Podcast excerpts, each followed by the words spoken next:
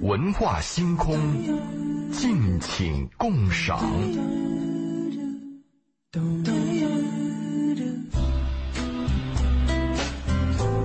欢迎大家继续来锁定先锋八九八，收听文化星空。今天是周末，所以我们的周老爷如约而至，来我们的直播间跟大家聊一聊这个如何 hold 住、搞定搞定对的人啊。朱老爷，大家好啊，我们继续上一期的话题吧。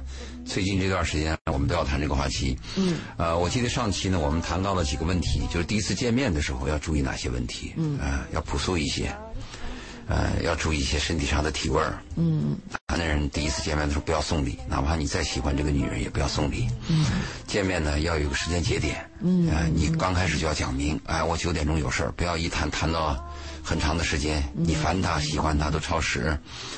呃，而且女方第一次点菜的时候要适可而止，嗯，吃饭要用公筷。我们还谈到了一个，避免在谈话的时候涉及到价值观和一些宗教或者是自我见解，避免这个问题。其中有一点最重要的谈到是，当你喜欢一个异性，心里有那个怦然心动的时候啊，呃，一定要想的实际一点，就是根据你了解的情况去下结论。不要一开始印象好，我就想到四世同堂，今后子孙满堂，这样的话会给你增加一些错误的判断，对吗？你就想明天上午我们要去哪，呃，散个步，那就散个步。明天我们公司有个聚会，请你来，就请你来，去讲具体的问题，不要想未来。这是我们上期谈的问题。今天呢，我们要继续谈这个问题啊，还是牵扯到，嗯、双方第一次见面呀，或者是有好感呀这些边沿的问题。就是你你们有没有想过啊？当你喜欢一个陌生的异性，第一次跟他见面的时候啊，他在跟你说话，你的眼睛看他什么地方？眼睛啊，这个问题呢就有问题了。我一般都是看鼻子或者是嘴巴。那个看眼睛的呢胆儿大，像一鸣这种胆儿大啊，因为你直视对方的眼神的话，嗯、对方的眼神会给你带来很多信息。眼睛是心灵的窗户，有时候会有碰撞，有时候会打动你。一鸣，你会一直看着对方的眼睛吗？一动不动吗？不会啊，就是你的大部分的目光，就像我现在跟周老爷聊天，我也大部分都是看他的眼睛、啊。没有问题，我们很熟啊，没有问题，这个没有问题。啊问题我说的是，你怦然心动的一个异性，一个女孩儿，清纯靓丽，非常可爱，第一次见面，你跟她谈，她在说话的时候，你应该看她什么地方呢？有些人他的眼神啊，就会扫描全扑朔迷离，对不对？这个刚才扑朔迷离吗？对，其实刚才贝贝说那个建议是对的看，鼻子应该看对方鼻子，对，看鼻子你会稳定一点。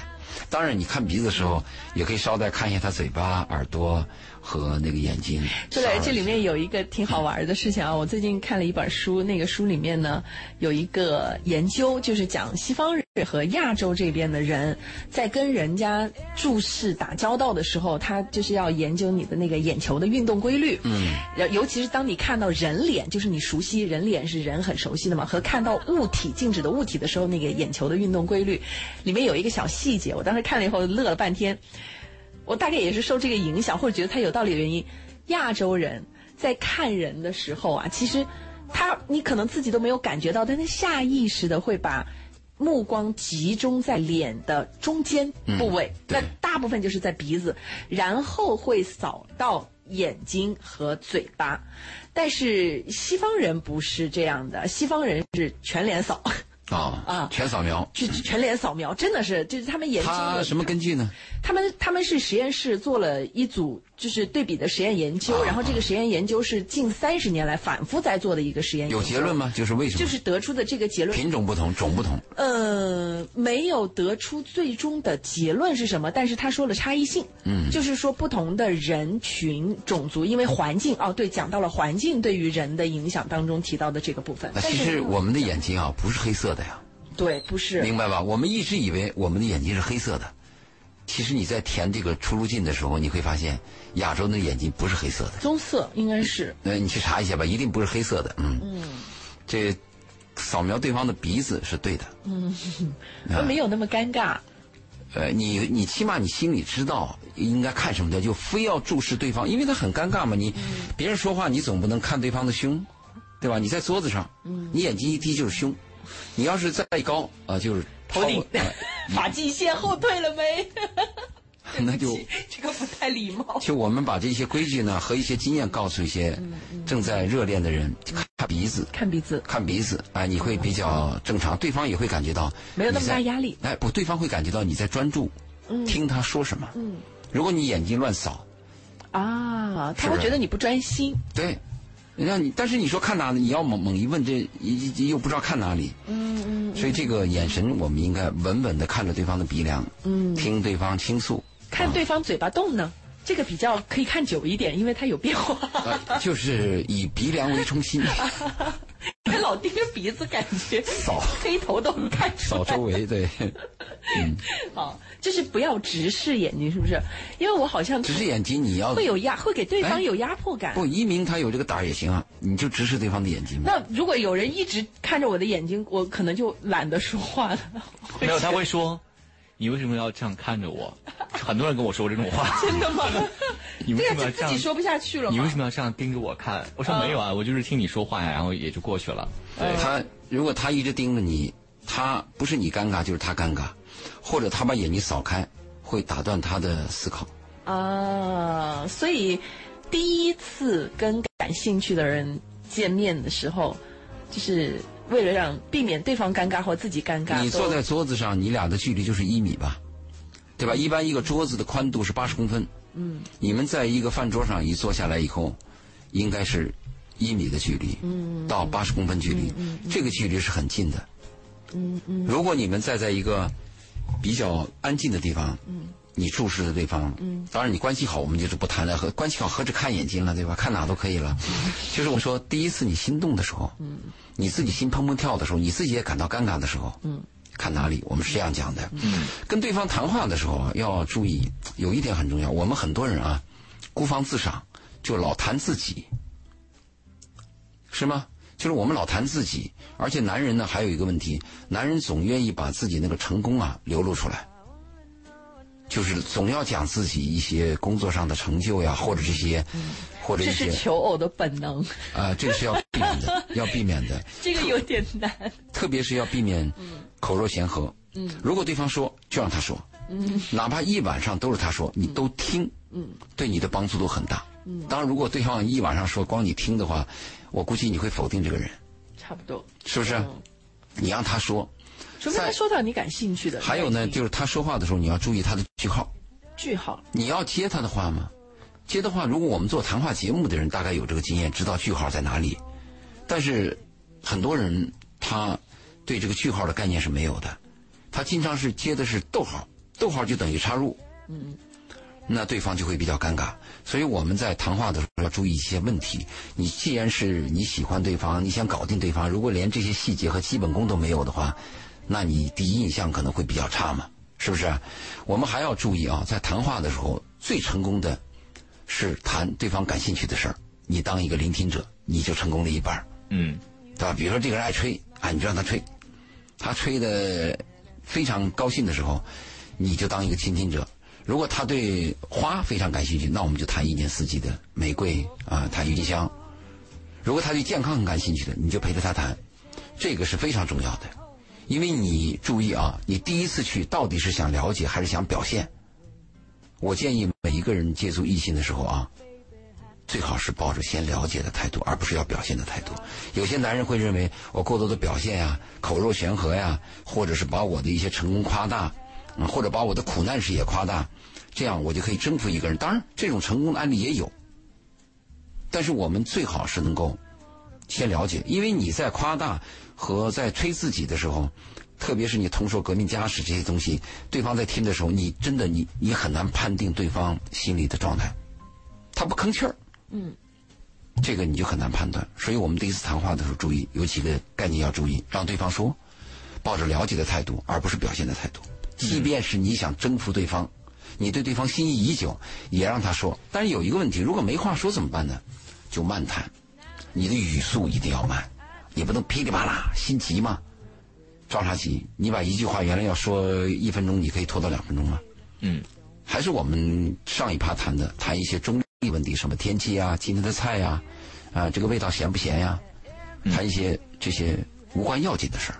我补充一点啊，周老爷，其实我刚才特别赞同周老爷说的话，就是呃，我们在跟别人聊天的时候，尤其是还不熟的时候，呃，要尽量给对方让他说，要比自己说好太多了。是啊，然后同时刚才周老师谈了一个问题，是如果没有话说该怎么办？嗯，我觉得呢，要加一个东西，就是你在跟他见面之前，要对他稍稍做点功课。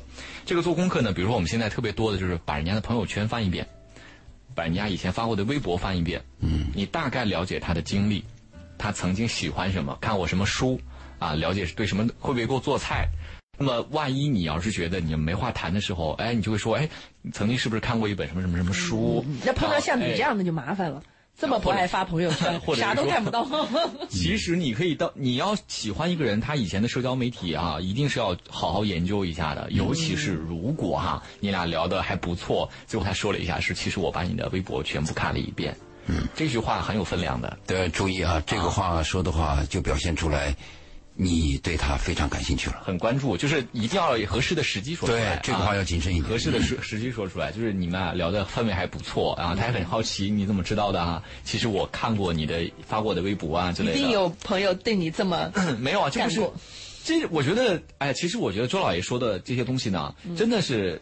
呃，稍有一点点恋爱经历，或者是说，呃，应该都会知道的哈。我觉得应该是啊，对对。结果，但是有一些人其实还是呃这方面经验太浅，就是所以还需要我们再去讲一下。有些人也不是经验浅，有些人他做事情和你有区别。有些人做事他是认真的，做完以后他会思考，他会进步。有些人你看他变成老头变成老太太，他经历一生也是糊里糊涂的，他不思考不提炼，是糊里糊涂的，他没有反省的啊。这种大部分呢。呃，很早以前，在上个世纪就有一本书，它它的题目就是“你的周围普遍是愚蠢嘛”，它讲的就是这个问题。我们大部大部分人真是浑浑噩噩的过了一生的吗？是。这个一鸣这个啊，呃，一鸣刚才提的这个建议，我要给他赞一下，因为一鸣一鸣刚才提的这个建议就是我要说的，就是你做一件事情啊，你要做准备啊。比如说你参加一个会议，你是不是有一个会议纪要？对，对吗？如果你参加个比赛，是不是提前要训练？嗯，你参加一个这么一个心仪已久的人的约会，难道你不做准备吗？你做什么准备？你光想心光跳有用吗？嗯，所以我建议在谈话之前，你一定要想好，可能发生什么事儿，你要谈哪些内容？嗯，在哪些内容上出现意外，起码有一两个点你要有个准备，起码我表示缄默，注意避免老是反对。啊，那不一定啊，怎么可能啊？呃，那你说呢？就这种话尽量少用。这个反问的话是很糟糕的。是，你不要看谈话，谈话有些细节，他表达的结果是一样，但是他在说话的时候方式有区别，给人心理感受不一样。你比如说，呃，那我们我我我有一个餐厅嘛，嗯，我有个餐厅的客人经常会这样说：“我的菜能不能快点上？”注意啊，我们的工作人员会有两种回答，第一个说：“你等等。”第二个说马上来，嗯，你看哪个是？实际上都是十分钟以后才来，但是你等一等，这话叫别人的感受和说马上来是一种什么感觉？对，还有更聪明的，我去帮您催一下，这也没这个态度就很好，这个态度起码很好。对，为什么我说你提你要提前准备谈话资料呢？你看我们在，我我有个真实的案例啊，就这个男人，他是一个著名的音乐家，钢琴弹得非常好，但是就是话。谈话能力很差，嗯，所以别人给他介绍对象的时候，就告诉他你要提前准备话题，因为他前面两个、三个都是因为他不说话闷，别人见面以后就 pass 他了。本来他长得就一般，又是个弹琴的，有点弱，女性对他的打分就比较低，再加上你的语言有差，就更糟糕。后来我们给他介绍了一个女孩，他非常喜欢，他早知道。我说那这一次你是不是要注意你的谈话风格？好。一个小时以后，女方出来了，否定了他。那我们就问为什么？他说他从头到尾只问了我一句话：“你见过老虎吗？”我说见过，他就没话了。这个女人就非常失望。那后来我就问这个男孩：“我说你是怎么回事啊？你怎么就问了一句话呢？”他说：“实际上我想问他你见过老虎吗？”他说没见过。那我就说明天我们去公园。我想跟他把话这样接上来，但没想到他说见过，一下就把我噎到那儿了。真有这样的人，所以我们在做这件事情的时候啊，如果要对对方负责任，要对自己负责任，你的生命时光很短嘛，应该做点功课，对，是是这样的。对吗？就是你你只有做功课，你才知道就是对方是一个什么样的人，你大概知道对方的兴趣点。同时，万一如果对方，呃，也给有一些你意外之外的一些回答，你也可以提前做好准备嘛。比如说他看他说他看过，和他没看过，我都分别怎么说嘛。你也不至于说我到时候不知道。你还有第二话、第三个话题嘛？对哎，但是真是有那种很笨的。真的，我真的发现了，这人跟人差别太大差了别太大，你别看人都有两个眼睛啊一个鼻子，但是内在的软件差别太太大了，真的。就是我是觉得周老爷说这都还需要教吗？我对觉得一个是需要的啊，特别需要对，因为你知道吗？就是周老爷，我我能理解周老爷为什么要这么讲，因为其实真的，你去看身边的朋友，能够找到对的人，hold 留这个搞定对的人，留下对的人，并且走到最后，相对经历风雨较少，一旦碰到问题能够相对顺利解决的这样的两个人，太少对了。，你说的对。太少了，因为很多人其实其实刚刚你们讲到的这个部分里面，它就涉及很多问题了。一个人的情商的问题，与人如何相处的问题，自己学习能力的问题，就所有的它都在里面，综合都在这儿。综合都在这儿。我们讲素质，讲的是综合。嗯，这它就是一个综合。我这个人，我的应变临场应变的能力。可能真的就很一般，嗯再加上我本来这个能力一般，我就不够自信，我就特别腼腆，特别内向。一旦发现和我想象不吻合的，我立刻就退缩了。恶性循环这个是一个性格，再加上可能让他自信的事情比较少，你让他一下子在这个事情里面去改变过来，其实对他来讲，如果真能做到或者想要去做，那也是挑战。对他来讲嗯。学习。是突破。所以我觉得我们这几期节目啊，对于那些就是说觉得自己尤其不擅长跟自己喜欢的人去表白，或者是通过方式接近他，我觉得对他们俩有非常大的帮助。对我们讲落地，对，就是这个对他们是非常有帮助的。我以前做情感节目的时候啊，有一个细节我想起来了，有一个男生在我的节目里头说，那个女生听我的节目，所以他特别希望我的节目里头把他的表白告诉这个男生对，告诉他，呃，表白在节目里说，其实呢，后来那个女生是很拒绝这个行为的。她就没有想过人家接不接受你而且会不会影响到对对对，就属于他就是很多想法都是单方面的，就我觉得这样做会好，其实不一定。这个很 low。你要了解对方喜欢对方喜欢什么。包括我给别人送花，有人对根本不喜欢人给自己送花。单。膝下跪，众人面前求对婚，你都反过来了，的你要搞清楚对方喜欢什么，接受什么，你说得才是你很对嗯。要做的东西。爱一个人，首先是要尊敬对方，尊敬对方就是要问对方想干什么，而不是你想干什么。我一再讲，不要自作多情，你就想把你腿上的一块肉割下来给人煲汤，你也要要问人家爱不爱喝，嗯，问清楚了。这里面有一个根本的问题在于，有一些人啊，就是呃，只能说有一部分人，他对于爱的理解只有征服，就是说，我的爱情是什么？就是我征服了你。那这个征服的背后是什么？背后是。我是征服者，你是被征服者，我来决定一切。就是他对于爱情的理解，可能从根本上他就已经出了差错。那他的接下来的行为方式、处事的方式、与人相处的方式，他不会按照这个理解去走。那没办法，那人家接受不了他，就是接受不了他；不喜欢就是不喜欢，一走不下去就是走不下去。呃，你说的征服吧，这么有几个层次了啊。第一流的征服是你的人品和你的才华和个人的魅力，这个征服是最高级的。这个更多的是吸引，就是我、呃，征服也有。第二个征服呢是靠你的钱去砸，我们讲男人。这个比较多。呃，第三个呢是靠那个死粘，有点儿粘着你黏缠有点赖死缠烂打啊甚至还有点儿威胁。嗯啊，那第四档就更低级了，就也找不到征服的人，这是比较差的了。嗯我们讲征服最高级的还是应该是人和人彼此相爱，啊，这个征服是最高级的。那我们再讲吧，就是如果是我碰到案例比较多的，是很多人第一次啊，倒不是说已经约好见面了，而是第一次怎么约对方。就约对方呢，害怕对方拒绝，啊，我说我说你是不是能给对方发个微信啊，或者是电话当中有个沟通啊，留个语音啊？他说对方说没时间，他就没话了。注意你在约对方的时候一定要有个备份。如果对方说没时间，有两种可能，一种可能呢是真没时间真没时间，啊。还有一种不是没时间，是没兴趣。如果是第二种，你就算了。但是我们能怎么能证明他真没时间呢？再约一次，对，所以你在第一次约的时候注意，不要再约。就第一次约的时候就要把这个句号画完整。嗯，对方说我没时间，那你说哦，这周你要加班，那下周什么时候你不加班？你要问。如果对方很爽快的告诉你我周三不加班，注意这个机会就有了。但对方说最近都很忙。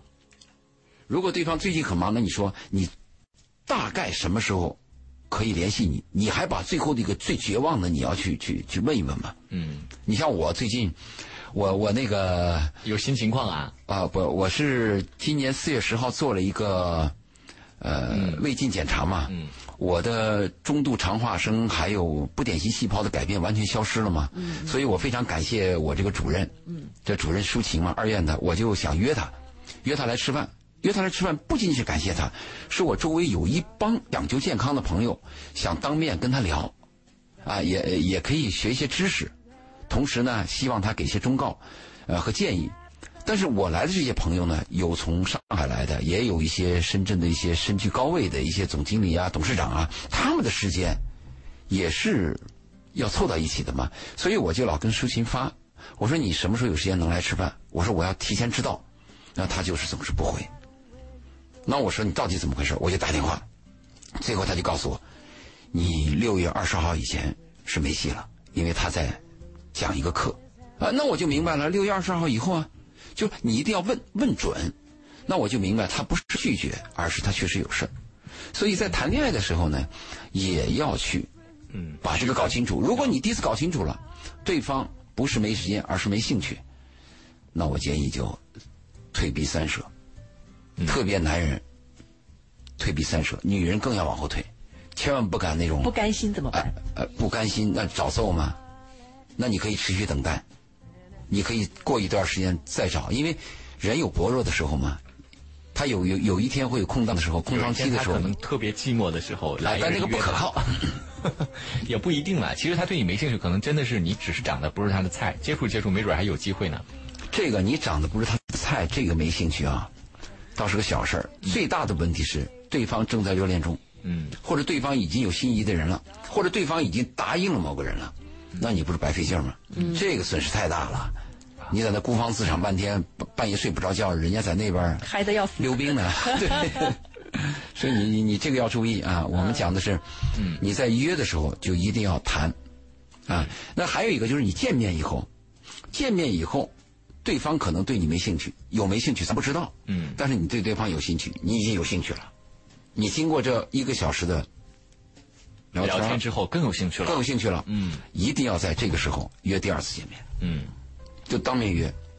这个当面约也能看出他对你有没有兴趣。对对对对。哎呀，这个做这个话我得守哦。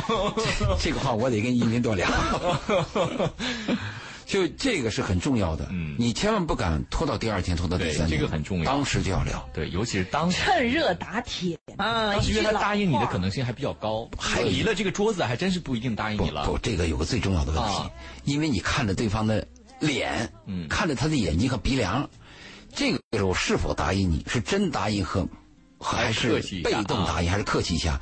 你通过他的眼神是可以看出来的。嗯，还有一个就是你约会完了以后啊。如果你对对方感兴趣的话，或者你喜欢他，你应该提出来送他。嗯，你说我是不是可以送你一段路，或者把你送到家，我再走？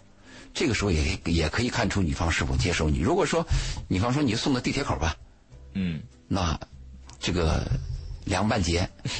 如果女方说：“ 我开车呢，还有没事没事，我坐地铁回家。”别送了，别送了，别送，别送，八成没戏了。有有有人来接我，太损了。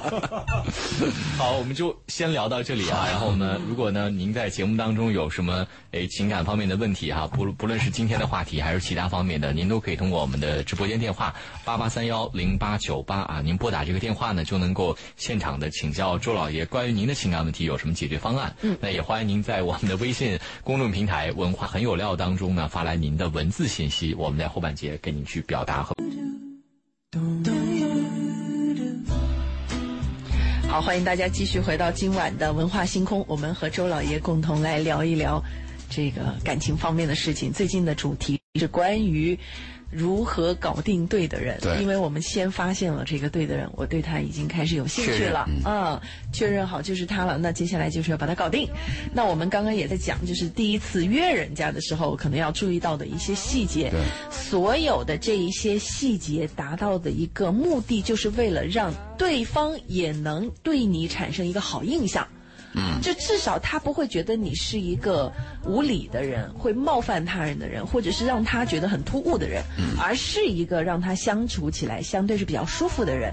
那其实这这个如果是站在我搞定对方的这个角度，真的是已经算是成功了一半。但是等我们半年宣传之前讲到了，他他他要是有有情况，这个搞定就没有太大意义了。可是如果没有情况，那这个好的开始真的就是成功了一半。这个印象问题有有这个三个三个情况吧。第一个就是给留下对方好的印象，嗯。那第二个情况呢，起码不要给对方留下差的印象。嗯哎，我最理想的情况是这样，就是不论对方什么印象，他对我的印象要准确。嗯嗯，准确是非常重要。你比如说我身上我有毛病，他看到的我这个毛病和我知道的我这个毛病是一致的。嗯，因为有时候对你印象好，它是个假象，也许我没那么好呢。嗯，这个给今后带来麻烦的。所以准确是很重要的。我们尽量在表达的时候，在一个人面前，如果是要长期跟他来往，嗯，最好是你要准确的暴露你自己和表达你自己。如果是我们是一个短期的啊，你说你把你自己扮演成一个什么高大全，那倒有可能，因为它是个短期的嘛。但是长期一切都可以暴露。嗯，所以我建议呢，在第一次交往的时候呢，呃，如果对方对你对你印象好，那是他的事儿。我们争取的是对方对我的印象要准确，嗯，这个非常重要。同时，你对对方的印象也要相对比较客观。嗯这个其实就有一点难因为我们在主观情绪引导自己的时候，你要保持理性客观。这个，嗯、我们只能说告诉大家要做到这一点啊，做不做得到，或者做到多少，因人而异了。他第一次谈恋爱，假设你第一次心动的话，很难做到这么客观。嗯，但是还有很多人，他第 N 次心动，他依然是错误的做法。哎，你别看，你别以为说啊，你谈过恋爱啊，你就有经验了，或者你就客观了，不是这么回事儿。你当你那个荷尔蒙冲动的时候，还是头脑乱乱的。周老爷，您刚刚讲的这个让我想起来，我最近看的一本书叫《项羽骑象人》，他是一个积极心理学的那个创始人写的一本很经典的书。他在这个书里面讲到了一个观点啊，特别特别有意思。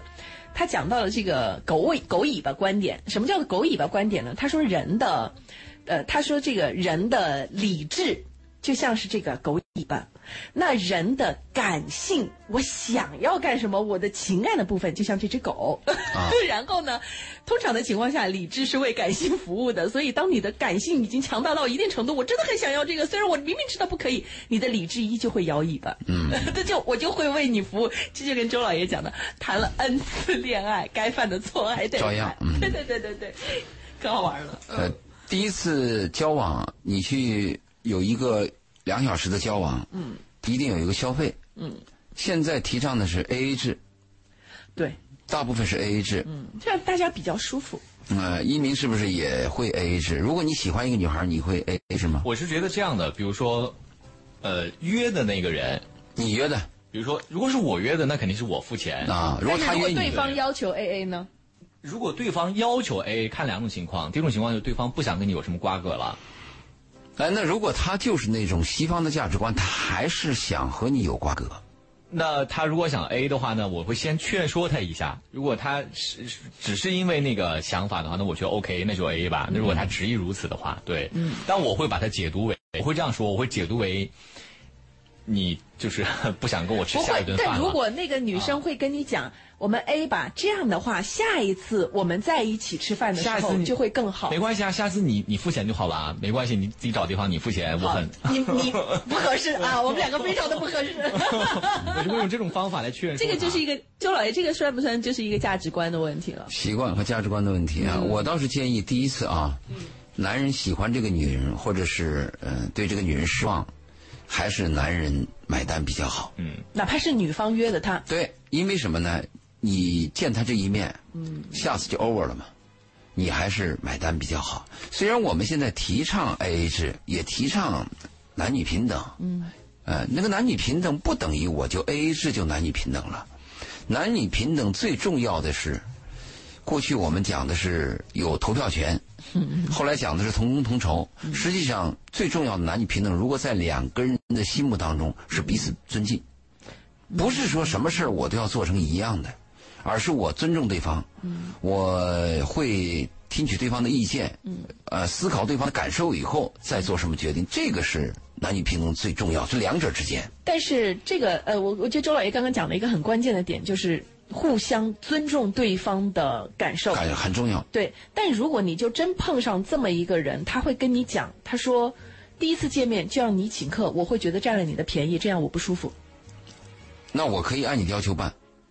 我请客就我请客，如果我喜欢他这种方式，我会和再和他再来往。如果我讨厌他这种方式，我们就没有下没有下一次。呃，这个让对方充分暴露暴露，对方表现的越充分，对你的判断的可靠性就越高。嗯，这是好事。把所有的限制都去掉，嗯，让对方去表现。所以我的建议是，虽然现在大家提倡 AA 制，我的建议是男方买单。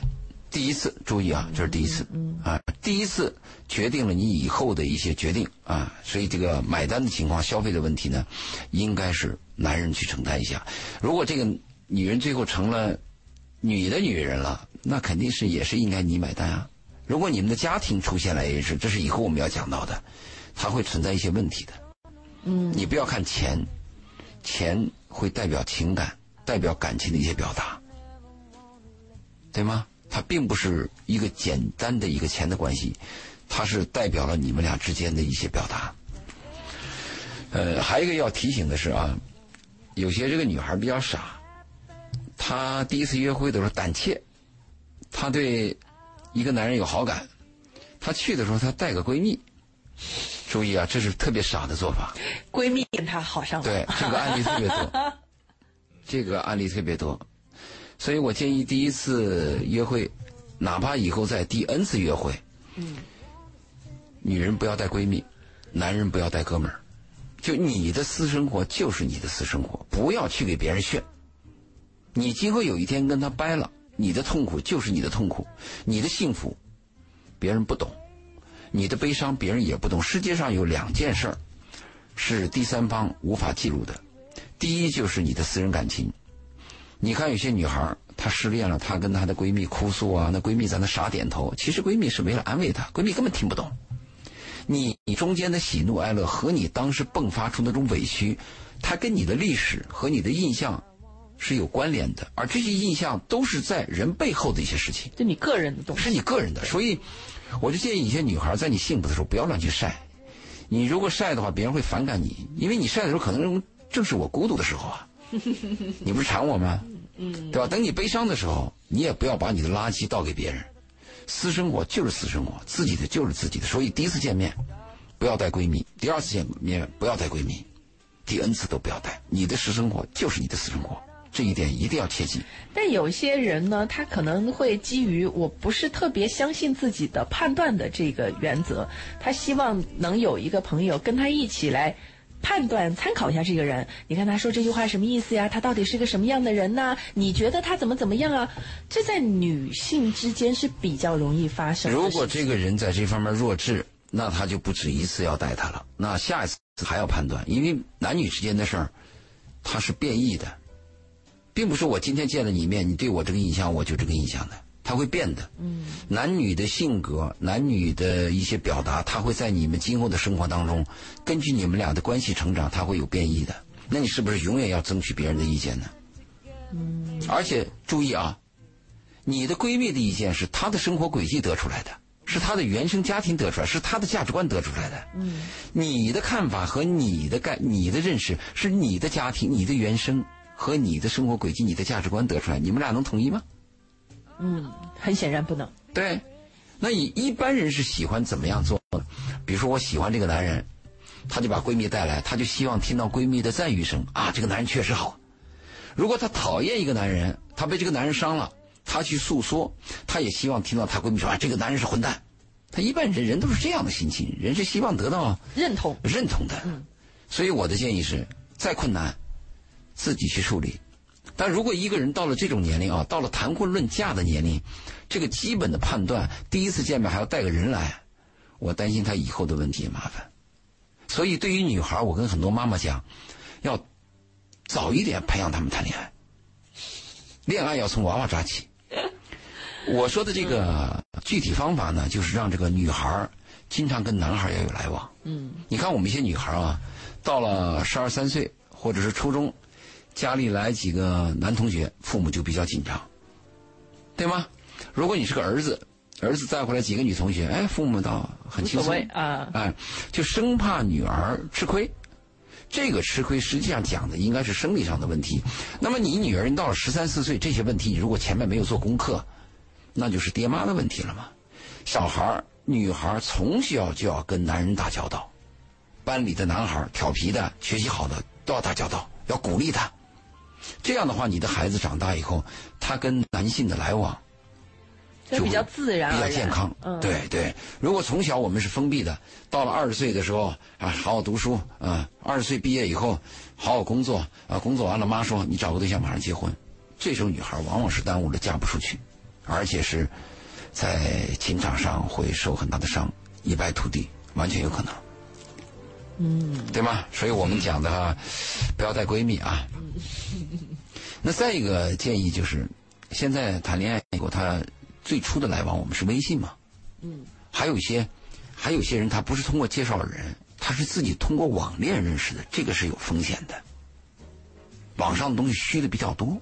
而且夸大的比较多，嗯比如这个人有一点优点，他可以可以你说成十点，嗯对吧？这个人有个缺点，他可以给你变成另外一种美好的说法，所以网上的这个危险性和欺骗性比较大，所以我要提醒注意，特别是那些我参加一些婚恋节目，就是特别是那个三十多岁离了婚的那些女的，荷尔蒙紊乱，经常上当受骗。